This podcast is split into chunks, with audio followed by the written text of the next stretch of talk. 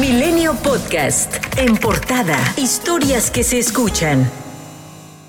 La Cámara de Diputados aprobó en lo general la ley Olimpia para establecer el concepto de violencia digital y tipificar el delito de violación a la intimidad sexual con una sanción de 3 a 6 años de cárcel, además de multa de 44.810 pesos a 89.620 a quien incurra en dicha conducta. El Pleno del Senado aceptó los cambios que la Cámara de Diputados realizó a la minuta de la nueva ley orgánica de la Fiscalía General de la República, que la faculta obligatoriamente a atraer casos de violaciones graves a los derechos humanos, pero que no incluye la demanda de familiares de las víctimas de desaparición forzada de que participen directamente en la investigación de la violación de esos ilícitos. Además, el Senado aprobó la reforma al artículo 13 de la Ley de Hidrocarburos, con el que se regresa el control a Pemex en las ventas y precios de combustibles a sus competidores, quitándole esta facultad a la Comisión Reguladora de Energía sobre cómo y a qué precio vender los combustibles después de que la dirigencia nacional de Morena informó que será una mujer quien sustituya a Félix Salgado Macedonio como candidato a la gubernatura de Guerrero, el senador con licencia dijo que su hija Evelyn Salgado Pineda participará en la encuesta para definir si ella será la nueva candidata. Desde Chilpancingo, Salgado Macedonio aseguró que su hija fue propuesta por la Comisión Nacional de Candidaturas y no se trata de una imposición. La senadora de Morena, Nestora Salgado, afirmó que en Guerrero no se heredan coronas y cuestionó cuál es el mérito de Evelyn Salgado Pineda al tiempo de advertir nepotismo. ¿De qué organización viene? ¿De qué lucha viene? Yo no la conozco ni como activista, ni como luchadora social, no la conozco dentro de la política. O sea, ¿cuál es el mérito para competir ahora? O sea, solamente es porque se le va a dar el lugar del papá.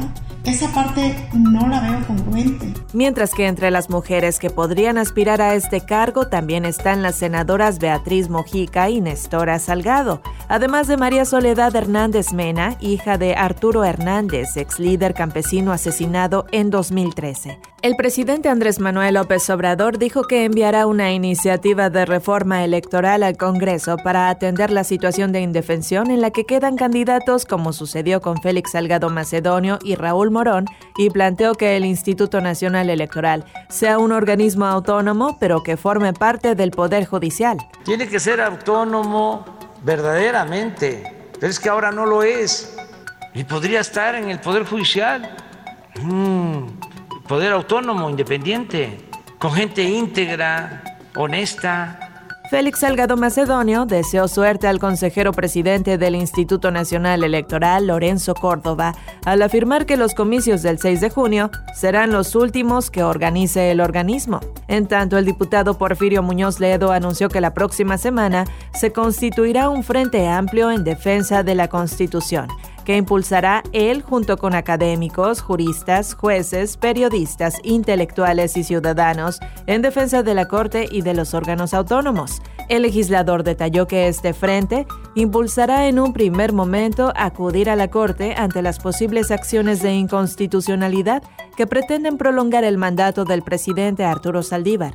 En Michoacán, Alfredo Ramírez Bedoya, diputado local con licencia, será el candidato de Morena a la gubernatura del estado en sustitución de Raúl Morón, quien ahora será presidente estatal del partido.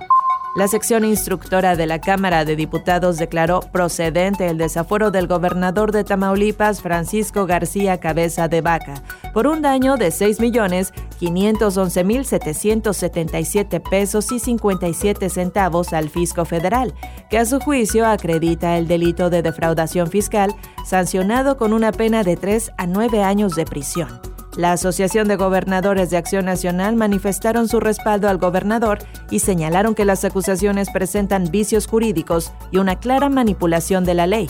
El gobernador de Michoacán, Silvano Aureoles, negó que haya amenazado a una diputada como lo señaló el presidente López Obrador. La legisladora había solicitado el apoyo del gobierno federal por supuestas amenazas del gobernador por no acceder a votar en contra del desafuero del gobernador de Tamaulipas. Más tarde, en Morelia, el gobernador Silvano Aureoles Conejo respondió y aseveró que se trata de unas acusaciones con fines electorales. El vicecoordinador de la bancada del Partido del Trabajo en la Cámara de Diputados Gerardo Fernández Noroña, reveló que se trata de la diputada Mari Carmen Bernal, de su mismo partido, y aseguró que el gobernador la amenazó en dos ocasiones.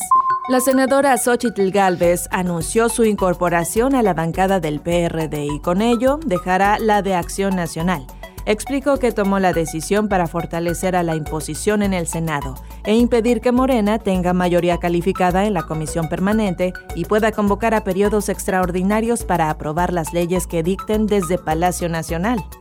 En México se registran 216.447 muertes por coronavirus, 529 decesos más. Además, se agregaron 3.990 nuevos contagios. El general brigadier José Francisco Gallardo Rodríguez murió a sus 74 años de edad en la Ciudad de México a causa del COVID-19.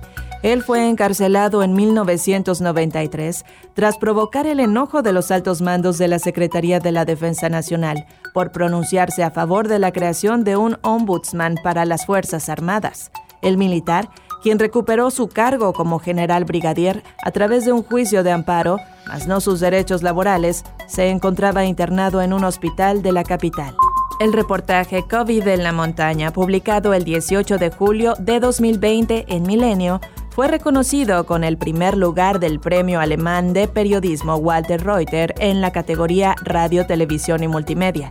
Se trata de un trabajo realizado por los periodistas Abraham Reza, Rafael López, con imágenes de Vicente González, en el cual abordan el éxodo en comunidades marginadas de la Sierra de Guerrero, tras el desempleo ocasionado por la pandemia de COVID-19. Milenio Podcast.